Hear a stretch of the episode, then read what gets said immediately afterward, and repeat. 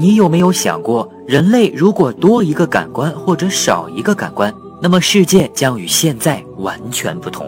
我们看到、听到、触摸到、感觉到、理解到的一切，仅仅只是来自眼睛、耳朵、鼻子、皮肤、舌头。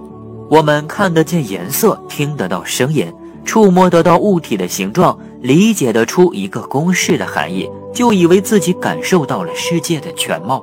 然而，其实这些所有都是建立在了我们人体自身的感官之上，而感官最终通过神经传输向大脑给出特有的解读。那么这样说来，会不会有一些物质是人体不存在的感官才能感知到的呢？所以，我们既看不到，又听不到，也摸不到，还理解不到这些物质的存在，就如这些事物完全不存在于这个宇宙一般。如果人类没有眼睛，就不会知道宇宙中还有光线这种物质，更不会得出光线的本质是电磁波这样的物理知识。那么量子力学就不会存在。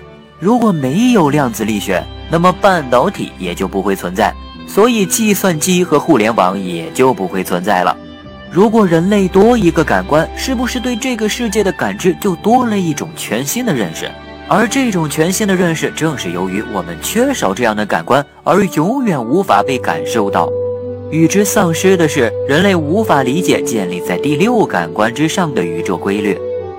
宇宙还是那个宇宙，但是人类认识宇宙却只能依靠这五个感官。如果多一种感官，宇宙中新的规律就会相应的增加。所以，人类由于自身感官的局限性，可能永远无法掌握所有的宇宙规律。而这也是人类科学发展的一个必然的天花板。